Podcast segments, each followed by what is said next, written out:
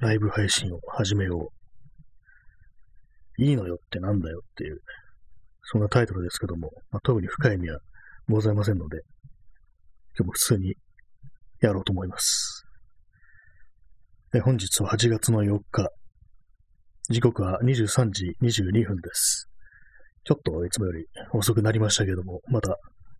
毎日やってるので、今日もやっていきたいなというふうに思っております。やっていきたいなっていうかね、もう始めてるじゃないかっていう感じですけども、まあ今日もあの話すことが思いつかなかったんで、ちょっと遅くなってしまいましたね。いろいろ考えてはいるんですけども、なかなかこう、いろんなね、外からこういろいろ情報というかニュースというかそういうものが入ってくると、じっくり自分で頭の中にこうね、話すべきことを考えるっていう、そういうことがあんまり余裕がなくなってくるんで、そういうのもあってね、なかなかこう、話題というかテーマというかね、ちょっとしたま雑談的なあれでもね、思いつかないっていう感じになってる。今日この頃なんですけども、皆様はいかがでしょうか？そういう感じでね、こういろんな、あまりにもいろんな情報が、まあ、特に悪いニュースがたくさん入ってきてるっていうことでね、頭の中整理するのが大変かなというふうには思うんですけども、私はもうそうですね、もうそういうのに完全にやられてるような状態でございまして、毎日毎日ね、これ想像の上を行くようなニュースが、こう、どんどんどんどん飛び込んでくると、そのような具合でございまして、それをね、見てるとね、こう、パニックってくるって。まあ、パニックとはいかないですけども、なんかこう、余計なことに、余計なっていうかね、こう、なんでもないようなことに、こう、思いを巡らすなんて、そういう余裕がなくなってくる気がしますね。よく前は、あの、そういう時は、外に出て歩いて、こう、歩きながらいろいろ考えると、なんかこう、何か思いついたりするなんていうことがよくあったんですけども、最近はね、その外に出るということが、なかなか難しいですからね。今日も、今日は外出た、出てるんですけども、で、まあ、ドラッグストアだとか、まあ、コンビニだとか、まあ、寄るんですけども、やっぱりなんかちょっと気になりますね。結構もう屋内っていうものはかなりも危険なんじゃないかみたいなそういう気がして、ただね、もう完全に避けるっていうのは難しいし、まあ、そこがね、なかなか厳しいところですね、本当に。まあ、ただ、その、出入りの際の消毒だとかね、手を洗うとか、うがいだとか、そういうものは前よりもだいぶ気にするようにして、マスクも、まあ、今のところまだ不織布のマスク1枚でやってるんですけども、それもあのー、耳にかける紐をちょっと一回転させてひねってね、ねじる形にすると少しフィット感が高まるなんていう風に言うんで、まあそれはやってますね。まあ、とは言ってもね、そういうのを余裕で貫通してくるのが、こう、新しいね、変異株のデルタなんていう、そんな話がありますけども、どうなんですかね。でも東京においては、その、今のね、その感染者のうち、ほとんどがデルタっていうね、90%とかなんか書いてあったかな。ちょっとあの、その辺のニュース、まあ、詳しく読んでないんでね、もし間違ってたらあれですけども、まあ、とにかくね、すごい勢いで、その、株が入れ替わってると、置き換わってるという、そういうことらしいですね。でもそれだけ感染力が高いからなんていうふうに言われてたりして、ね、まあ今日もそんな感じでまたあのコロナの話で始めてしまいました。最初の頃はあのコロナじゃなくて COVID-19 とかね、こう律儀にフルで言ってたんですけども、なんかある時からコロナっていうふうに訳しましたね。めんどくさくなったっていうね。まあ別にどっちもいいんですけどもね、コロナで通じますからね。ただなんとなく COVID-19 でちょっと口にしたくなるようなね、なんかそういう響きがあるなっていうことは思うんですよね。どうでしょうか。私はもうね、コロナっていう風に言うようになっちゃいましたけども。そういえばコロナビールってものも久しく飲んでないですね。ああいうのって結構ね、あのー、自分で買って飲むというよりは、よそでね、出て、まあ本当音楽とかかかるようなバーとかね、DJ バーだとか、クラブだとか、まあそういうとこ行くとね、割になんか頼んでみたりするんですけども、実際あのね、お店とか行って買うかっつうと、そんなことはあんまないですね。多分ね、1、2回ぐらいしかないと思うんですね。普通に買ってある瓶のやつ飲んだのは、ね、こう自自宅とかで。自宅とかね、まあ、友人たちと集まって飲むとか、そういう時に買ったのはそれぐらいしかないですね。まあ、酒もね、随分飲まなくなりましたけども、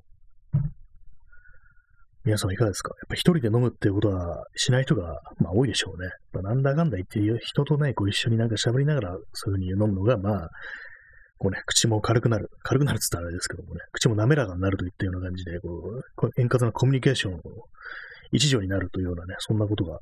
ありますけども、まあ、逆になんかこう、そのね、口がこうよく回る分適当なことを言ってしまうというね、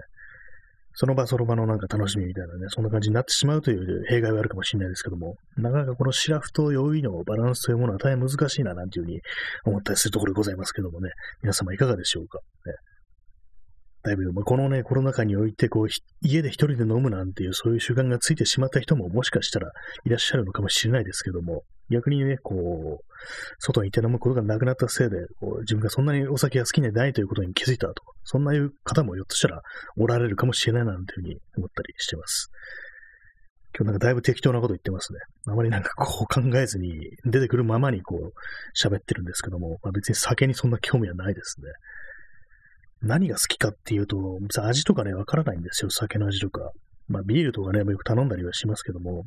結局あの、効率で言うんなら、効率ってなんか嫌ですけども、コスパ、コスパで言うんなら、あの、なんかトリストがあの、安いウイスキーが一番いいんじゃないかなというふうに思ったりします。あれをね、一気にクイッとね、一気っても一気飲みじゃないですよ。ちょっとね、まあ、グラスに注いでね、こう、水ありないロックなりにしてクイッとに行くのがなんか一番こう、いいような、それがなんか一番早くなんか酔うっていうそういう感じはしますね。ちょビールとかだとね、結構時間がかかるっていうね、まあ、暑い時期にまあ外でね、こう、ものすごく喉が渇いてる時にグッと一気に行くみたいなっていう飲み方がね、結構ありだなとは思うんですけども、あんまりね、こう、屋内でこう、そういう、そんなにね、暑くもないとか、ね、体を動かした後でもないって時は、まあ別に普通だな、みたいなことはね、思ったりしますね。で、何杯も飲んでるとなんかこう、鬱陶しくなってくるというかね、なんかこうビール特有のなんかこう、香りみたいなものがね、だんだんだんだん嫌になってくるっていうのがあるんですよね。まあそういうのはあの、チューハイとかでも感じるんですけども、うん、酒の匂いがするなみたいな、そういうのはね、結構感じちゃったりしますね。そういうわけなんでね、あの、ウイスキーとかをなんか短時間でね、クイッとね、行くなんていう、なんかちょっとアル中っぽい表現ですけども、ね、別にアルコール依存ではないですけども、そういうタイプなんですよね。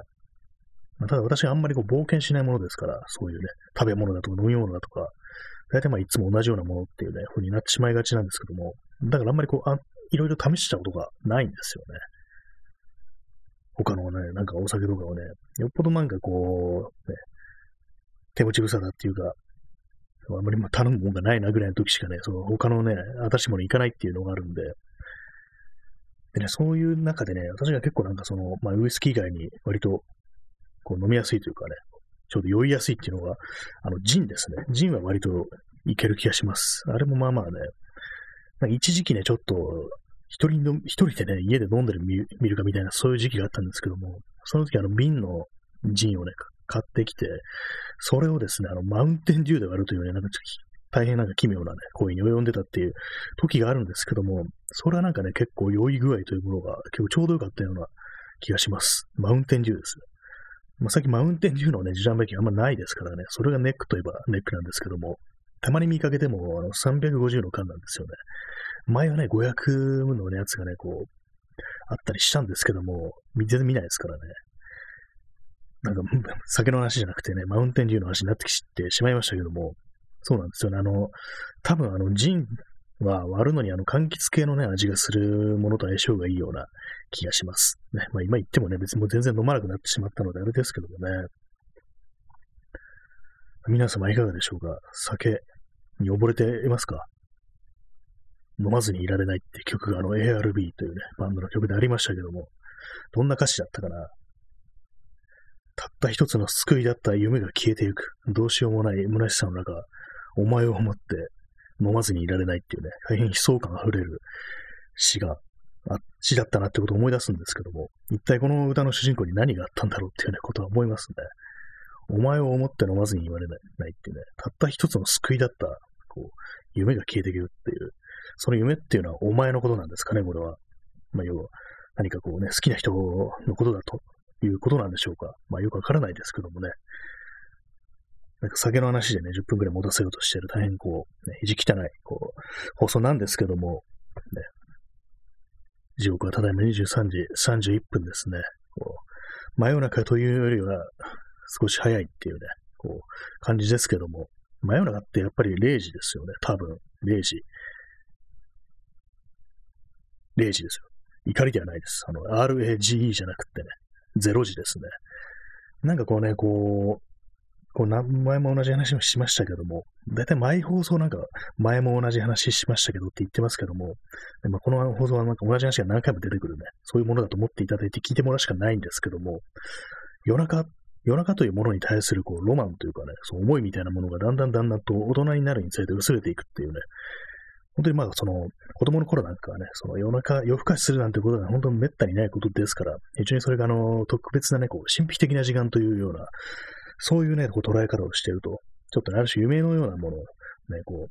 夢のようなもの感じで、こう、そういう、ねこう幻想を抱いて、その真夜中という時間にこう思いを馳せるなんてことがあったんですけども、大人になってみれば単なるね、こう遅い時間っていうのは早く寝なきゃみたいな、そのぐらいのことしか思わないような感じになっちゃってますけども、で、それに加えて最近あの夜中でもね、まあこれはあの、まあ私が東京に住んでるからかもしれないですけども、あの夜中でも明るいというね、夜中でも人が歩いているなんていう、そういうのが当たり前になってきてしまってるんですけども、まあところがですね、あの、この、コロナ禍においてはですよ、まあ最近はですね、あの、お店がまあ8時で閉まると、20時で閉まるということで、で、まあね、その延長線上に、こう、やっぱりね、こう、人が、夜中でも人が少ないくなってるっていうのがあるんですよ。なんでね、夜中の人が少なくなるかっていうと、今まであれなんですよね、その飲みに行った帰りの人がその夜中歩いてたっていう、そういうのがあるんで、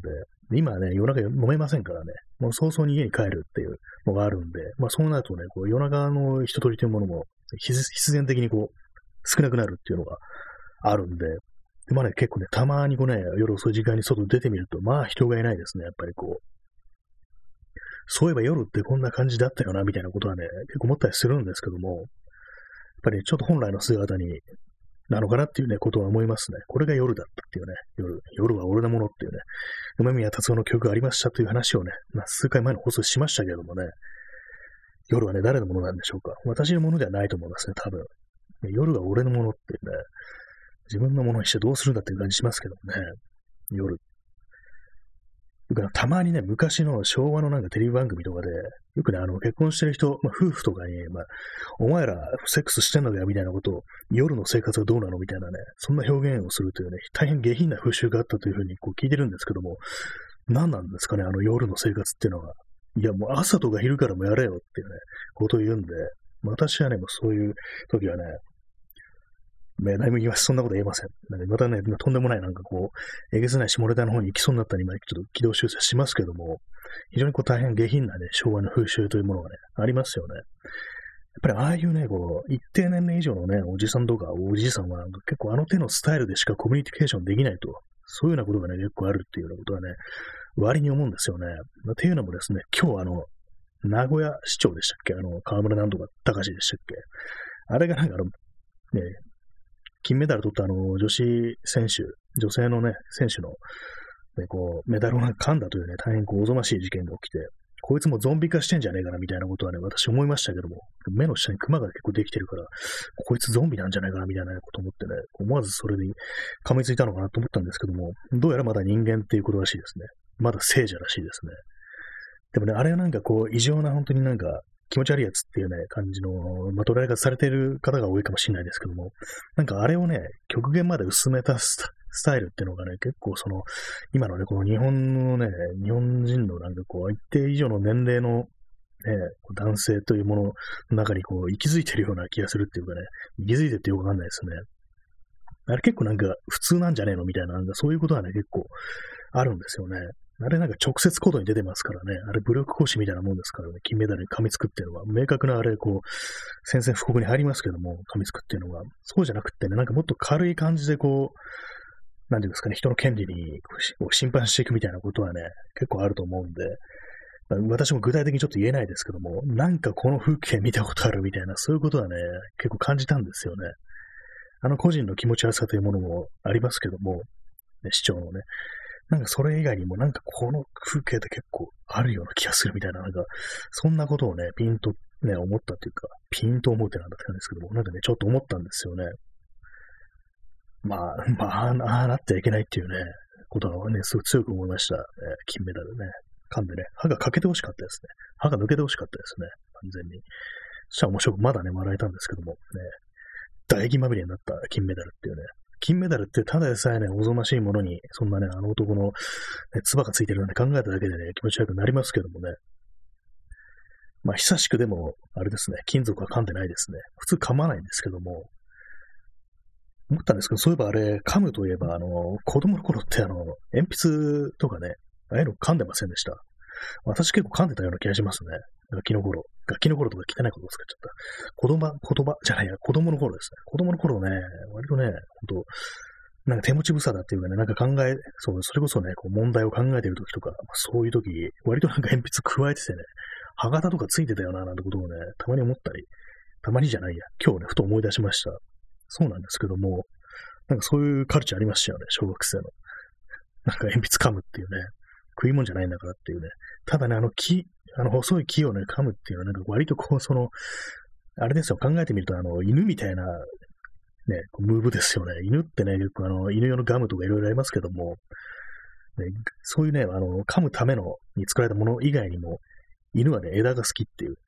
たまに流れてきますよね。犬が枝加えて、こう、狭いね、ドアを入ろうとして、で、まあ、横一文字に加えてるもんですから、そのね、枝がなんか突っかかって入れないなんていう、そういうね、短い動画とかがね、割とこう、ツイッターだとかね、インスタとかで流れてきますけども、あれね、非常にまあ動物的な、まあ、ムーブだということに今気づきましたね。やっぱあの、噛んだね、噛んでこう、まあ、ちょっと柔らかいですからね、あの、ガジガジね、こう、噛んでね、歯型がついてへこんでいくっていうのがなんかやっぱ気持ちいいんでしょうね。こう、なんかこう、プリミティブな、ね、快感みたいなものがあるのかもしれないですね。あの、物を噛むという頃には。だからこう、犬っていうのは、なんか噛むのが好きっていうね。子犬の頃なんかあの、歯が伸びてくるきて、むずがゆいから、こう、ね、歯茎とかむずがゆいから、なんか何でも噛んじゃうっていうのがあってね、人の指とかもね、ガジガジガジガジ噛んでくるなんていう、そういうのがね、ありますけども、大人になってもね、成形になっても枝というものは大好きってことでね、もう見つけちゃうこう拾ってきてね、ガツンってドアにぶつかるなんていうね、ことがね、結構あるみたいですね。結構ね、物によってはね、長い枝拾ってきてね、1メ2メートルぐらいの枝をね、こう、ね、拾って、で、まあ、普通に道、公園の道みたいなところを歩いてるんですけども、そうすると通行に来ますよね。向かいから来る通行人がその、犬のね、加えてる枝をジャンプしてかわすなんていうね、ちょっと障害物競争みたいになってる動画があって、あれは面白かったですね。結構な距離をその、長い枝を加えて移動してるんですけども、もう向かいからやってくる人がね、もう笑いながらジャンプしてね、飛び越えてるっていう、そういうのがあったりして、まあ犬はね、犬は気づいてないんですけども、そんなね、遊びをしてるということに、面白いですね。犬。犬は面白いっていう、そんな、まあシンプルな結論に行き着きましたけども、まあ、そんな犬をね、いじめるやつは悪いやつだと、まあ、そんな結論に達しましたっていうね、よくわかんないですけど別に犬をいじめる事件があったわけではないですけどもね。はい。今日ね、あの、大変早口でお送りしておりますけども、なんかこう、何も考えずに口の動くままにこう、喋ってると、だんだんだんだん早口になってきますね。どうなってるんですかね。ラッパーってどうなってるんですかね。普段から結構、こうね、なんかあの感じでフリースタイルみたいな感じでガンガンガンガンこう、ね、勢いに任せて喋ってたりするんでしょうか。プライベートでは。まあ、喋ってないでしょうね。ああいうでも本当見ると、本当によくね、こんなの瞬時に出てくるようなみたいなことを思うんですけども、その場で考えてるのか、それともなんかいくつかストックみたいなものが頭の中にあって、ね、それを組み合わせたり、またそこにアドリブをね、入れたりみたいな感じでやってるのかね、結構不思議なんですけども、どういうね、こう、構造してるんだ、この脳は、みたいなね、ことは結構思いますね。ちゃんとね、こうね、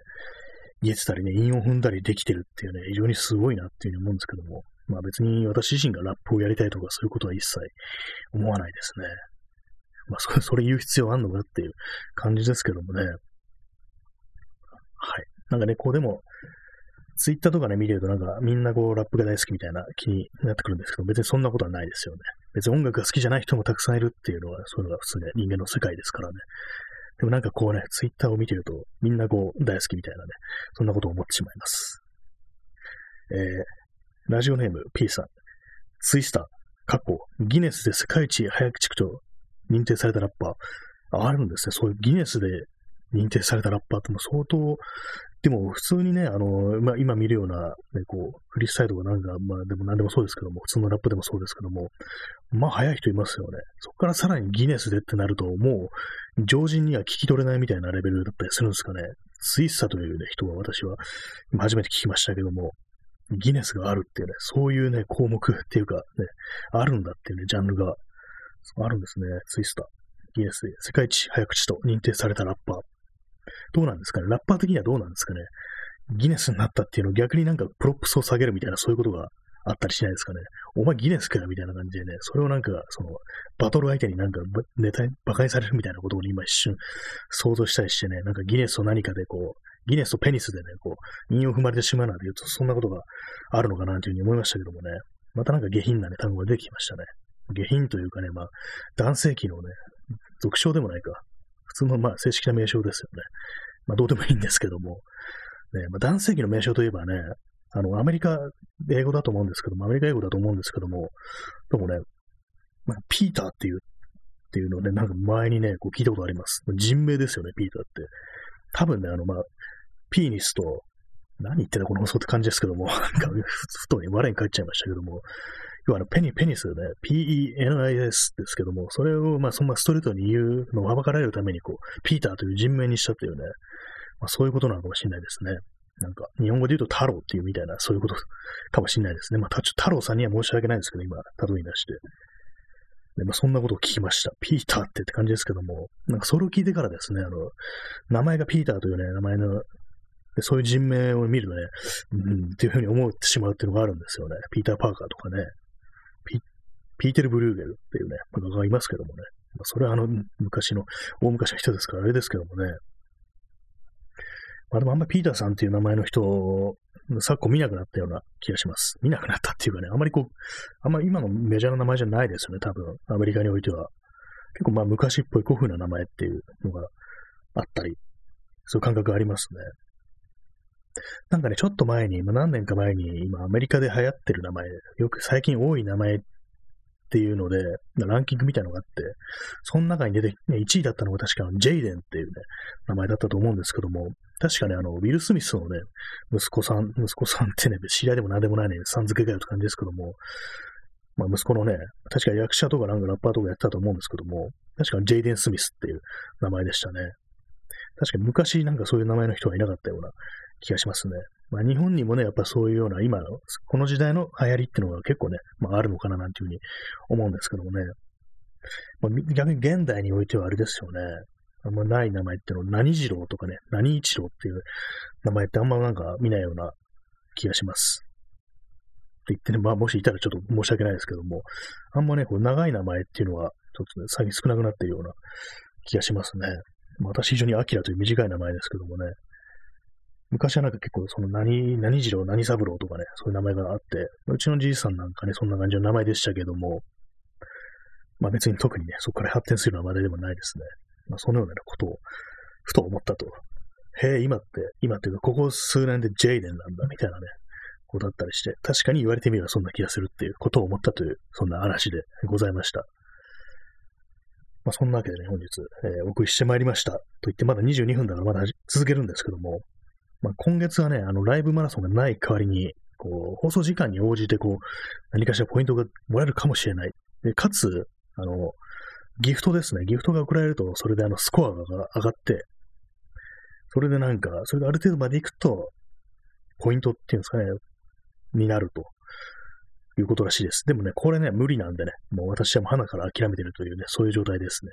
だからね、まあ、そろそろ、その、ポッドキャストの方にも戻らんといかんなっていうようなことを考えております。でまあね、結構まあ、毎日毎日言ってますけども、喋ること考えるんですよ。でね、まあそういうような、なんか喋るための資料みたいなね、なんか読んだりとかね、見たりするっていうね、ことをね、ちらっとやったりして、で、なんか感想みたいなことを言おうかな、みたいな、そんなこと考えながらね、なんか本とかね、読んだりしてるんですけども、なかなかね、こう、間が空いてしまうと、元のね、ペースに戻るのが難しいという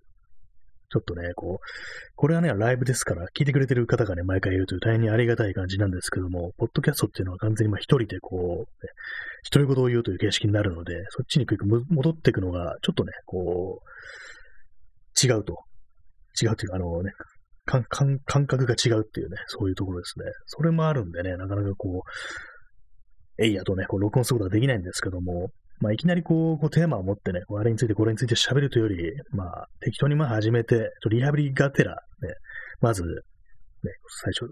20分ぐらいね、こうなんか喋ってみて、それをアップしてみるかみたいなことは考えております。まあ別に喋ることないんならないで、適当にこう、でっち上げながらね、今日の放送みたいに喋って、それ録音してあげようかなというふうに思ってるんですけども、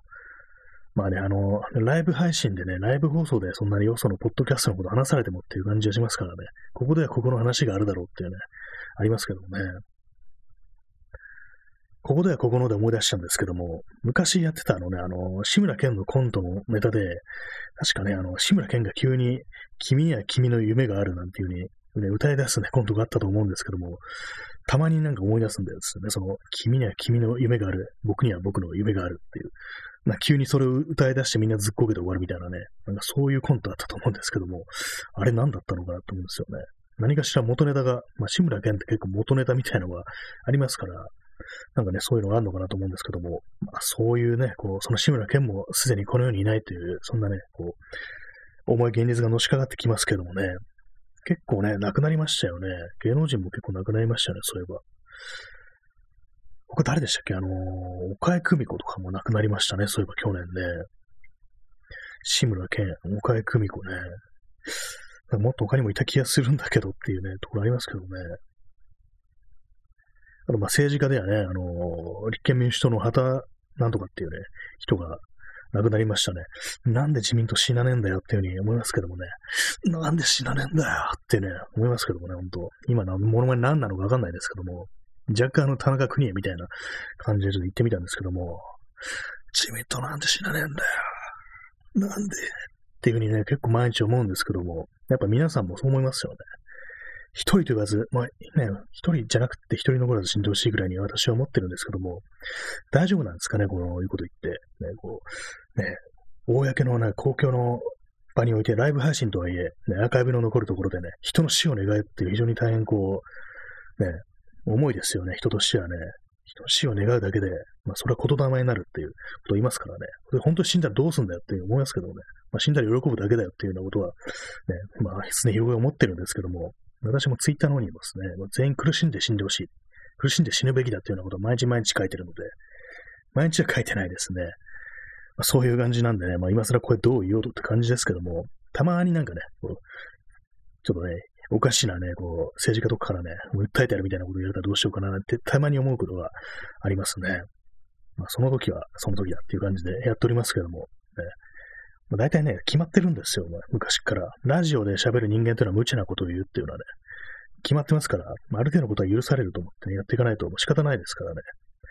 なんだかんだ言って、ね、ラジオトークというタイトルという、まあね、こうサービス名がついている以上、これはラジオなんだというね、ラジオ電波に乗ってなくてもラジオなんだという感じで、こうめちゃくちゃなことを言ってもいいと、そういう感じでこう、まあ、日頃日頃からね、こうやってるという感じなんで、まあ、それは、その姿勢は崩さずに、こう、喋っていこうかななんていうふうに思いますね。何を言ってるのかわかんなくなってきましたけどもね。はい。ね、なかなかね、今日は、今日はね、だいぶね、こうテンションが下がってるというかね、落ち気味でね、もうまあ悪いニュースしかないし、なんかね、自分もこう、何もする気起きないようなね、感じに最近なってるし、何もする気起きないっていうのはこんなね、放送してね、ベラベラベラベラ喋ってんじゃねえかっていうふうに思うかもしれないですけども、いざ始めてみるとね、まあまあこう、こういうふうに続くというのはあるんですよね、不思議なことに。あんまりね、そんなにこう、反射神経とかね、瞬発力とかね、あるタイプではないんですけども、なんかこの喋るということに、一人で喋るということにおいてはね、割になんか、結構ね、適当にやることができるなんていう、そういうことは思うんですけども、まあ、ただね、それがあの、こう、いろんなとこ広がっていくか、たくさんのリスナーを得るかということになると別にそうでもないという感じですね。あんまこう、この、ね、もうそろそろ1年ぐらい経ちますけども、この、ラジオトーク、あんまりこう最初の頃からね、こう視聴者数が変わってない、というかむしろ減ってるぐらいの感じで、ね、なってますけども、まあまだやってるというね、すごい、非常にすごい放送ですね。もう殺しても死なないようなね、感じの、ね、放送になってますけども、ね、どうなるんでしょうかというね。まあ一年、一年経ったら、なんか、一周年スペシャルみたいな、ね、ことも若干考えないでもないんですけども、まあ別にっていうね、そんなのがあったりしますからね。この放送に特にコーナーとかもないですからね。ラジオといえば何かしらのコーナーっていうのがあるんですけども、まあ、ポッドキャストの方ではね、割になんか、まあ、コーナーという未満のものですけどもね、なんか、限界旅情チャレンジっていうね、まあ、それぞれのね、こう、聞いてくださってる皆さんが旅情を感じるというね、まあ、そういうね、特殊な場面っていう、それが非常に身近にあって、ここはね、こんな近くにあるのに旅情を感じるっていうね、ちょっとね、センチメンタルな気分になるよっていう、そんな場所があったら教えてくださいっていうね、そんなコーナーみたいなものがあったんですけども、いつの頃からかね、ちょっと消えたような感じになってね、こう、自然消滅みたいな感じになってますけども、まだ死んではいないので、もし何かあるという方があったらね、コメントなり、お便りなりで言っていただければというふうに思っております。まあ、そんな感じで本日も30分ね、こう適当にこう、いろいろね、話題をでっち上げながら話してまいりましたけども、そろそろお別れの時間が 近づいてまいりました。結構ね、あの、あれですね、噛まずに喋るのは難しいですね。結構口ごもったりしてしまいますけども、本当にこう早くしてベラベラベラベラ喋るディスクジョッキーというものは本当にすごいなっていうふうに毎日思ったりしております。まあそんなわけで本日はこの辺りで終わりたいと思います。それでは、さよなら。